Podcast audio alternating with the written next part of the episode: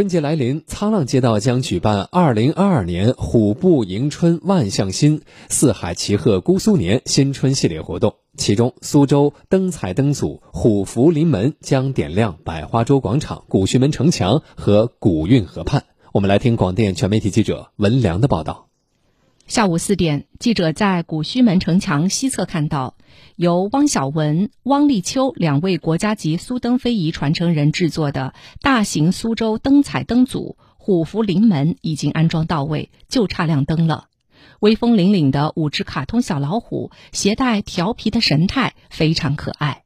与他们相伴一起的很多装饰，也是充满了节日氛围和江南文化元素。沧浪街道文化站副站长商庆荣，我们的灯彩呢，就迎合了我们的大运河文化。我们可以看到有荷花，我们的底座是藏蓝色，这个代表我们滔滔的运河之水。还有我们苏工苏作非常精致的苏灯。据了解，亮灯时间从除夕夜到正月十五晚上的六点至九点。